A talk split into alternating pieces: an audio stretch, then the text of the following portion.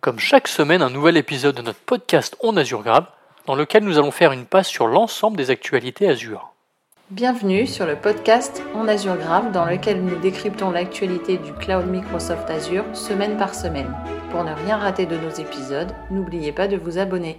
Bonjour à tous, pour ce nouvel épisode de podcast, nous allons évoquer l'actualité Azure pour la semaine 32 qui s'étale du 7 au 13 août. Je m'appelle Arnaud Morvillier, je suis architecte solution cloud Azure MVP et fondateur de la société Grouna. Au menu de cet épisode, nous allons aborder trois sujets. Le premier, les nouveautés de la semaine, le second, les annonces en JA et nous terminerons par les annonces en preview. Petit rappel, comme d'habitude, tout ce que nous allons aborder aujourd'hui est évidemment disponible sur les différents sites de Microsoft. Commençons sans plus attendre avec les nouvelles de la semaine et je vais débuter par une question. Savez-vous ce qu'est l'intelligence artificielle générative? L'intelligence artificielle générative fait référence à l'utilisation de l'IA pour créer des nouveaux contenus comme du texte, des images, de la musique, de l'audio ou bien encore des vidéos. Elle peut donc être utilisée dans de nombreux domaines comme la fabrication, la vente de détail, les services financiers ou encore les soins de santé. Finalement, cela permet aux utilisateurs de créer des expériences utilisateurs plus riches, de stimuler l'innovation et d'accroître la productivité de leur entreprise. Pour y parvenir, Microsoft propose différents services sur sa plateforme Azure comme Azure Cognitive Services ou encore Azure OpenAI. D'ailleurs, les investissements initiaux dans le matériel et l'infrastructure sur Azure ont permis aux développeurs de créer des applications nouvelle génération alimentées par l'IA. Les nouvelles VM équipées de GPU, ainsi que les dernières euh, nouveautés d'Azure OpenAI Service, avec des modèles tels que GPT-4, offrent encore de nouvelles possibilités. Du coup, je suis curieux de savoir si vous utilisez déjà la plateforme Azure pour générer de nouvelles applications innovantes. Partons sur un autre sujet qui mêle sécurité et IoT. Vous êtes-vous déjà posé la question de la sécurité des appareils connectés à Internet, ce qu'on appelle plus communément les objets IoT De nombreuses études et professionnels de la sécurité ont démontré à plusieurs reprises que de nombreux appareils IoT ne sont pas suffisamment sécurisés pour se protéger contre les menaces de cybersécurité courantes. En plus, certains de ces appareils sont difficiles, voire impossibles à mettre à jour pour corriger les vulnérabilités.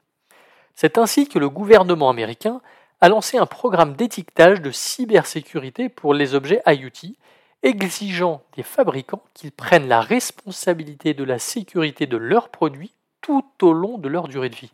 Microsoft a d'ailleurs investi massivement dans la sécurité avec des solutions pour créer des produits conformes à ces normes comme Windows IoT ou encore Azure Sphere. Microsoft est d'ailleurs à l'initiative du programme Edge Secured Core qui certifie les dispositifs conformes à des normes de sécurité strictes, intégrant des principes de sécurité par défaut et de zéro confiance. Alors la prochaine fois que vous envisagez d'utiliser des objets IoT, ne lésinez pas sur la sécurité. Passons à un autre sujet et nous allons essayer de voir comment Microsoft notifie ses clients lors de la détection de la découverte de vulnérabilités de sécurité sur leurs ressources Azure. Lorsqu'une vulnérabilité est découverte et qu'elle impacte euh, vos ressources, les clients sont avertis via le service Service Else que vous retrouvez sur le portail Azure. Le message Service Else contiendra des informations sur le numéro de vulnérabilité et d'exposition courante qu'on appelle CVE. Vous y trouvez également la gravité de la vulnérabilité ainsi que les mesures à prendre euh, en compte pour se protéger. D'ailleurs, pour vous simplifier la vie, les ressources impactées dans votre abonnement seront listées. Cela vous permettra ainsi de tirer parti du travail effectué par le Microsoft Security Response Center, ou MSRC, pour la notification des vulnérabilités en fournissant des informations exploitables aux clients adaptés à leur environnement de travail spécifique. Mais comment cela fonctionne concrètement? Lorsque Microsoft découvre une vulnérabilité dans ses produits, elle attribue un numéro CVE que nous avons évoqué précédemment et ensuite va publier des informations dans le Security Update Guide du MSRC. Lorsqu'une vulnérabilité affecte un produit ou un service Azure, l'équipe de communication d'Azure collabore avec le MSRC et l'ingénierie des produits pour informer les clients vulnérables des actions à entreprendre.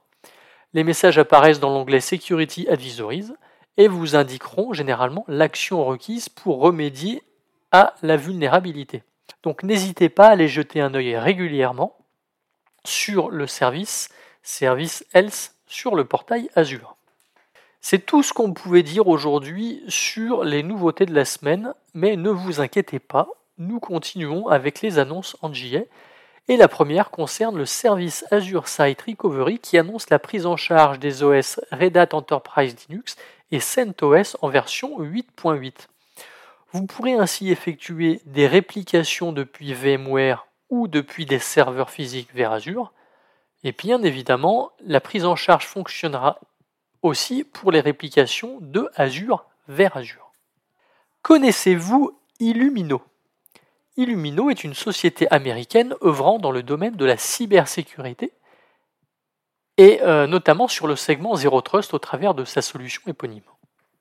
Eh bien, sachez qu'une collaboration entre Microsoft et Illumino permet de proposer la solution au sein de Microsoft Azure Firewall. Cela vous offrira une prise en charge de la micro-segmentation directement depuis euh, la place de marché.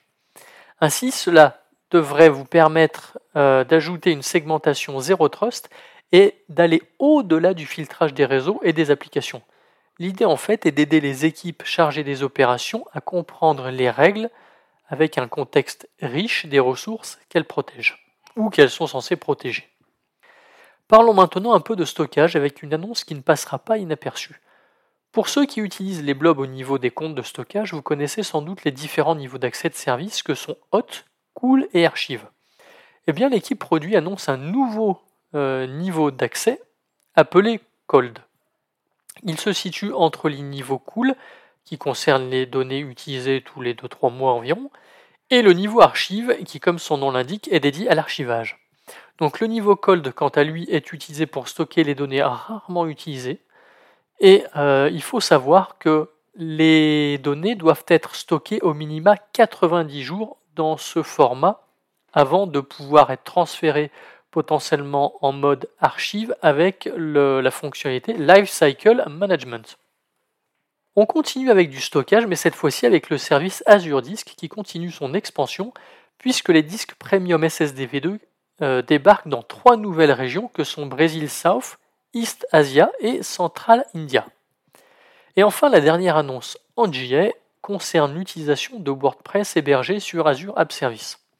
WordPress sur Azure App Service prend désormais en charge l'intégration avec le service Azure Communication Services Email qui va permettre euh, de vous proposer différents scénarios, comme la vérification et l'authentification via la réception d'email, la réinitialisation euh, d'un mot de passe, ou encore les notifications par email ou bien les emails promotionnels. Et cette intégration native supprime ainsi le besoin de s'inscrire, d'installer ou de configurer des plugins de messagerie tierce, et ça c'est plutôt pas mal. C'est tout ce qu'on avait à dire sur les annonces en JA. On peut commencer avec les annonces en preview et la première concerne le service Azure Chaos Studio qui propose deux nouvelles fonctionnalités. La première, la prise en charge des identités managées attribuées par l'utilisateur afin de gérer les autorisations euh, sur, euh, sur Azure Chaos Studio. Et la seconde, la possibilité désormais de pouvoir attribuer des permissions basées sur des rôles personnalisés, en plus des built-in rôles déjà existants sur la plateforme. Passons maintenant à Application Gateway, qui permet dorénavant de personnaliser les pages d'erreur pour les codes de réponse 400, 405, 408, 500, 503 et 504. Je ne parle pas de voiture, hein. je parle bien de, euh, de code de, statut de réponse euh, des pages HTTP. Donc ne vous restera plus euh, qu'à faire travailler votre imagination pour offrir des pages d'erreur originales. Et nous terminerons cet épisode de podcast avec le service Azure Storage Mover. Pour rappel, Azure Storage Mover permet de migrer des fichiers et dossiers sur des comptes de stockage. L'équipe produit annonce désormais la possibilité de migrer en plus de vos dossiers et fichiers vos partages SMB vers des partages de fichiers Azure, donc Azure File, en limitant les interruptions de service. Et eh bien voilà, notre épisode touche à sa fin. Merci de nous avoir suivis, n'hésitez pas à vous abonner et à partager et je vous donne rendez-vous pour le prochain épisode la semaine prochaine. En attendant, je vous souhaite une excellente fin de journée.